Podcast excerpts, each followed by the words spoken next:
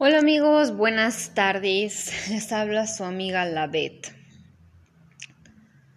Bueno, este podcast la verdad es como más que nada una forma de desahogo personal, una manera de abrirme, de compartir mis ideas, que a lo mejor pueden servirles a ustedes como entretenimiento, como aprendizaje, simplemente como una manera de compartir y entendernos, ¿no? Porque algo que a mí me ha servido mucho de los podcasts y es como una plática con un amigo, güey, que te sientas, puede, lo puedes escuchar cuando estás tú solo en el coche y es como si alguien te hiciera compañía.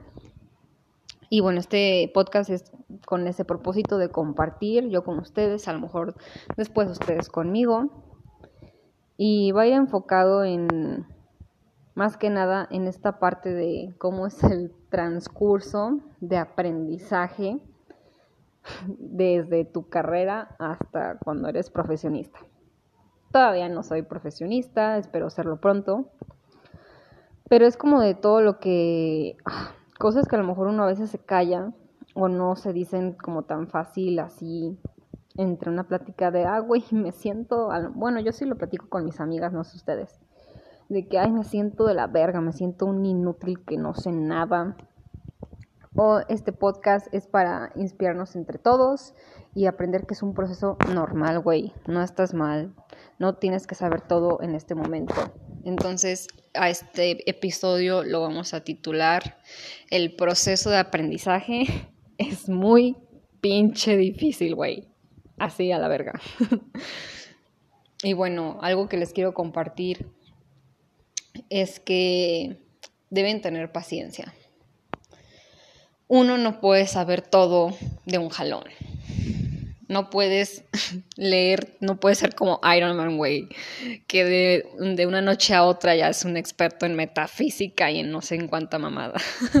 Sería maravilloso, pero no se puede. Puedes darte una idea, sí, y no estar en ceros al tú leer algo, ya sea un libro, un episodio de un, capítulo de un libro, al escuchar un podcast, al ver unos videos en YouTube, al escuchar una conferencia, al leer unos artículos, sí, te dan una idea básica del determinado tema que tú estés estudiando, pero eso no te va a hacer dominar ese tema, güey. Lo que te va a hacer dominar ese tema son años y años de estudio y años y años de vivir eso que tú estás estudiando de experimentarlo, de tenerlo frente a ti o de tú pasar por esa situación. Por ejemplo, en mi caso, que ya les compartí, que estoy estudiando medicina veterinaria, uno ya va a dominar cómo llevar a cabo un tratamiento en una determinada enfermedad. Si ya te tocan un chingo de pacientes con esa enfermedad, güey, a huevo, ya después hacer, ah, parvovirus, es este tratamiento, así se curan y sí, pero todos sabemos claramente, ¿no? Que la salud es algo muy... Mm, ¿Cómo decirlo? Sí, los médicos, veterinarios y humanos hacemos el esfuerzo por tratar de curar el cuerpo, pero no todos tienen la misma reacción al tratamiento. Y a veces surgen imprevistos y por más que uno del tratamiento que sabe que es el adecuado, el paciente no se va a curar. ¿Por qué? Sepa la chingada. Y así hay que, hay que saber, güey, hay cosas que uno no puede controlar. No hay que ser conformistas, es diferente, ¿eh? Nada de que es que esto es incurable, se va a hacer la lucha por curarlo, pero va a haber veces en que no se va a poder. Y tienes que aprender a aceptar eso. Y bueno, hablando del proceso este de aprendizaje, lo que tienes que hacer es estudiar. Un chingo y vivir las cosas. Así tú estás en, tu etapa de universidad, bien chingón, no te conformes con solo ir a la escuela, güey. si te gustan las pequeñas especies, ah, les digo, dando ejemplos enfocados a mi carrera. Si te gustan las pequeñas especies, perros, gatos, vete a la clínica de la esquina de tu casa y empieza a bañar perros, güey. Empieza a decirles si te dejan que te coles a las consultas, escuchar a los médicos, cuando les llegan pacientes, tú irte relacionando con qué cómo se ven los signos de cierta enfermedad, ya escuchas qué tratamiento dan y te vas familiarizando. No salgas de la carrera. El mejor consejo que te puedo dar es, no salgas de la carrera con cero experiencia, güey. Date tiempo de ir aprendiendo un poquito y viviendo un poquito de lo que estás estudiando. Te va a servir un chingo. Te vas a sentir un completo inútil y pendejo en el proceso porque no vas a saber nada, nada. Pero vas a ir aprendiendo poquito a poquito, tú tranquilo, con la calma. Y la gente, esto es algo que tienes que saber que va a pasar. La gente va a pretender demasiado de ti, porque piensa que porque ya estás estudiando ya tienes que ser la mera riata en lo que haces. Y no, eso no se puede. Tú tampoco pretendas hacerlo, todo es con tiempo y con calma. Pero no hay que confundir este, este, esto, este concepto. Ir con tu calma no quiere decir lo mismo que seas conformista y que no te exijas más. Sí, exígete, pero no pienses que puedes lograr todo de la noche a la mañana como Iron Man Way. Entonces, yo creo que una de las cosas más complicadas que me ha tocado en mi poca y vaga experiencia es que cuando uno se agüita, güey, no es por ti, es por la demás gente, porque la demás gente te hace sentir a ti un inútil, sobre todo la gente que no sabe. Y pues, ¿qué es lo que más afecta? La familia. A mí me afecta mucho lo que la gente opine y diga de mí, de mi esfuerzo y que lo demerite. va a haber cosas que por el momento, o quién sabe toda la vida, no voy a saber porque aunque uno sea médico veterinario, y para toda la gente que no es veterinaria y está escuchando este podcast, no podemos saber todo de todas las especies, güey. no pretendan eso. Hay gente que sí se dedica a, a una gran variedad de especies, pero no puede saber todo de todas las especies. Para eso hay especialidades, cardiología en caninos, podología en bovinos, nutrición en bovinos, nutrición en gatos y así. Entonces a mí me pasa mucho que la gente piensa que también que ser veterinario es lo mismo que ser biólogo. y luego te preguntan cosas y es como, güey, soy veterinario, no biólogo. Y bueno, tienen que aprender que la gente, la que más te va a criticar es la que menos sabe, güey. Y tú tienes que ser paciente con esa gente. Sí, te va a hacer sentir mal porque van a decirte, ¿cómo que no sabes eso? No pudiste curarme a mi paciente. Se me murió por tu culpa. Un ejemplo muy personal es mi mamá. Mi mamá es una persona muy terca y muy cerrada. No puede escuchar una opinión diversa, diferente a la suya, porque piensa que que estás mal, no la acepta. Y pues hay que aprender a ser tolerantes con la intolerancia, ¿no? Es algo que estoy tratando de asimilar. Y es un consejo que les quiero compartir. Sean tolerantes con la intolerancia. Ella pues piensa que, como típica, muchas personas, típica persona, ¿no? Y es, es algo que pasa mucho en el área de salud. Bueno, es algo que yo he notado en otras cosas, como que la gente, me, ni puta idea, no dice nada. Y en el área de salud, todo mundo sabe qué es lo bueno, qué es lo mejor para que te comas, para que estés delgada, qué es lo mejor para que tu salud eh, cardiovascular esté mejor, para que respires mejor, para que tengas mejor condición física. En vez de acudir a un nutriólogo, a un médico, a un fisioterapeuta, no, la gente ahí de lo que le dijo la vecina se lo cree. Entonces a mí me pasa mucho que mi mamá me critica mucho y me juzga por cosas que yo no sé y ella piensa que sí sabe. A mí me desespera mucho cuando una persona habla sin conocer de un tema y es algo que yo trato de no hacer y les recomiendo que no lo hagan, güey. Se van a ver bien pendejos con alguien que sí sabe. y por ejemplo, en el ejemplo de hoy que les quiero compartir, es un ejemplo muy pendejo, pero aquí vamos a contar chismecito, aquí sad. Había un trozo de carne en la mesa cuando estábamos comiendo yo con mi familia y Empezaron a decir que la carne es mala, que porque está muerta, güey. Güey, ¿quieres ir a darle una mordida a la vaca? Está bien, date. Y que porque está muerta y empieza a secretar toxinas y se echa a perder. Y me dio el ejemplo de, pues es que si dejas una carne fuera del refri se va a echar a perder. Pues sí, güey, todo lo, se va a echar a perder si no lo metes al refri. Menos las frutas y verduras en cierto tiempo, ¿no? Porque hasta eso se echa a perder. Es un proceso biológico normal, la descomposición. Y bueno, empezó a decir otras cosas muy que no son ciertas. Investiguen, por favor, amigos, antes de decir mamadas. Y pues yo, la verdad, es algo que no tolero y que te estoy tratando de tolerar, retomando el punto de ser tolerante con la intolerancia, ser tolerante con la intolerancia. Este, ella empezó a decir estas cosas que no son ciertas y pues a mí me dio curiosidad por qué tenía esa idea tan errónea. Le dije, es que ¿por qué piensas eso? ¿Quién te lo dijo? ¿De dónde lo escuchaste? ¿Dónde lo leíste? Y me dijo de ciertas personas que a ella le gusta escuchar, pero pues que no están muy informadas, siento yo, en el ámbito de la medicina, ¿no? Ni de la nutrición.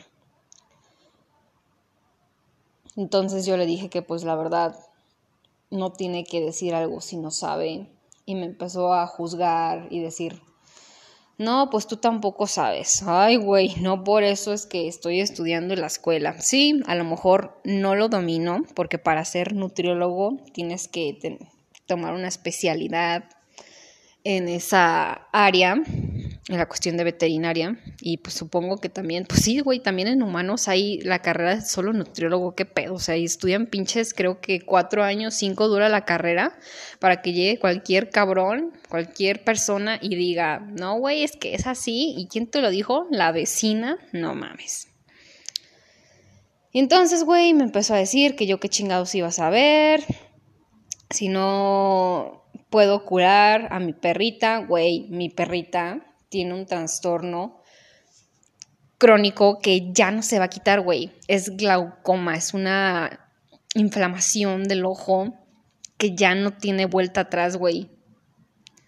Aparte ya es un paciente geriátrico, ya está ciega, no ve, la función del ojo se perdió y es una enfermedad que ya es un, es un tratamiento de por vida, solo para ir disminuyendo poco a poco la presión del ojo. Y ya eso es lo único que se puede hacer. El ojo no va a recuperar su función, no va a volver a ver mi perra y nunca se va a quitar esa presión. Tiene, tienen que ponérsele unas gotas todos los días, güey. Y ella lo sabe y me dijo, es que tú no puedes curar a mi perra. Güey, es algo que no se puede curar. No todas las enfermedades son curables sería muy chingón y el mundo sería muy diferente y estaríamos más superpoblados si así fuera. Y no, no se puede. Entonces, algo que al principio yo me sentí muy devaluada, muy triste y hasta pensaba en enojarme y ya no hablarle por un tiempo. Pero ahorita que lo estoy platicando, estoy como que entendiendo, es que no es su culpa, güey lo peor en el mundo es la terquedad y la, ignorancia, y la ignorancia combinadas. Y es muy difícil quitarle esas dos cosas a la gente, sobre todo la terquedad. Es peor un ignorante terco que alguien que solo es ignorante. No digo que ella sea una completa ignorante en todo, solo en este tema. Ella es muy lista y sabe mucho de otras cosas. Y así como ella ignora estos temas, yo ignoro otros, güey. Pero pues hay que ser tolerantes con eso y hay que saber no tomarse a pecho ese tipo de comentarios. Estaría peor si alguien profesional de mi área que entiende cómo está este pedo me dijera eso, verga, güey, ahí sí siente un pinche, inútil. no se crean. Hay gente que se le olvida que pasó por lo mismo que tú estás pasando y quiero que también eso se lo graben. Hay gente que se le olvidó que tampoco sabía, igual como tú estás ahorita que no sabes. Entonces tampoco se tomen a mal si alguien es demasiado duro con ustedes y les dice que no saben. Lo que tienes que hacer en ese caso es, sí, te vas a entristecer un rato, pero un rato y ya, güey, déjalo pasar y ponte a estudiar, ponte a las pilas, ponte a vivir las cosas para que el día del mañana sí sepas y nadie pueda volver a decirte lo mismo. Y en este caso de las personas que no tienen ni una idea de lo que estás haciendo o de lo que estás tratando de hacer, déjalos, güey, deja que la gente hable. La gente le encanta hablar y opinar sobre todo lo que no sabe. Y hay muchas cosas que muchos ignoramos. Entonces, con este tipo de comentarios tienes que ser paciente y aprender a no tomártelo a pecho. Ella me sacó esta cosa que les digo sin ella saber o tener idea de que es, es una enfermedad, bueno, una patología que pues, ya no se va a curar, güey. Y si estoy diciendo a lo mejor algunas mamás en términos médicos, Sorry, bitches. Ya les dije que estoy en proceso de aprendizaje y tienen que ser tolerantes con esto. Todo esto es desde la perspectiva de una humilde estudiante de medicina veterinaria. Y pues ya solo era para compartirles que la gente siempre los va a juzgar, pero lo que ustedes tienen que hacer es no agüitarse y echarle ganas y entender que no siempre le vas a dar gusto a la gente que te van a juzgar y te van a sacar cosas que nada que ver, porque también me sacó otro episodio en el que yo no pude curar al conejo de mi hermana. Y para esto, pues es mucha información personal, pero pues ya que aquí estamos en el chismecito, ¿no? Este, pues yo he tenido muy poca experiencia en lo que es bovinos, caninos, una embarradita ahí de ovinos, una embarradita ahí de felinos y ahí hay una mini embarradita de equinos. Y ya, todas las demás especies, no me pregunten, no sé, no tengo idea. Entonces el conejo, mi hermana, se enfermó, güey, mi reacción, mi respuesta fue, hay que llevarlo con un médico que sí ha trabajado, que tiene experiencia con especies no convencionales como son los conejos, ¿no? Lo llevaron y pues el conejo tuvo una infección, lo sometieron a cirugía, el conejo no aguantó la anestesia y falleció. Yo no tuve nada que ver ahí, yo no pude hacer nada y me echa la culpa de la muerte de ese animal, güey, que yo no pude hacer nada cuando yo ni metí mano, porque iba a estar peor si yo metía mano, porque yo, es algo de lo que yo no tengo idea. Amigos, consejo número uno es si no saben, no metan mano, güey. Puedes estudiar, puedes arriesgarte, pero mejor mándalo con alguien que sí sabe y si te interesa aprender de esa área, ve y métete de metiche en la cirugía, en la consulta, en este caso de que les digo de mi área de medicina veterinaria pero no lo hagas tú solo, güey. Van a estar las cosas peor y te van a echar ahí sí toda la culpa a ti y con toda y justa razón. Entonces ya en el episodio de hoy la conclusión es, el proceso de aprendizaje es duro, sobre todo por la gente que te hace sentir mal. Tú sé constante, sé paciente, estudia, practica, ve más allá, no te conformes. Y si hay algo que no sabes, no te agüites, lo vas a saber, échale ganas, aprende, estudia eso que no sabes, lee eso que no sabes, escucha de gente que ha tenido experiencia. No hay lo mejor, güey, que puedes hacer en tu proceso de aprendizaje es juntarte con profesionistas chingones de tu área, güey. Júntate con ese profesor, que tiene su clínica, dile, profe, me deja ir a su clínica, con ese profe que se va al rancho, dile, profe, me deja ir con usted al rancho, con ese profe que se va al hípico a atender a los caballos, dile, profe, puedo ir, aprende, júntate con gente que sabe y ha aprendido y que está dispuesta a compartirte eso. Va a ser a lo mejor poca, yo he tenido por suerte la fortuna de encontrarme con gente bien chingona que me ha apoyado un chingo y me ha compartido de lo que ha vivido y espero que a ti también te toque esa suerte. Y bueno, gracias por escuchar, por estar aquí. Te deseo lo mejor del mundo, deseo que tu proceso de aprendizaje sea lo menos doloroso posible, lo menos juzgado. Échale ganas, no te agüites. Vas bien, güey. Tú dale, dale, güey. Eso, mamona. Y te deseo lo mejor de las suertes. Y nos vemos en el siguiente capítulo. No te dejes juzgar por la demás gente. Sé paciente y sé tolerante con la intolerancia y sé constante en tu estudio y lo que estás haciendo. Nos vemos en el siguiente capítulo. Bye. Y luego a ver si podemos compartir más entre todos en esta gran comunidad de estudiantes que somos. Bye.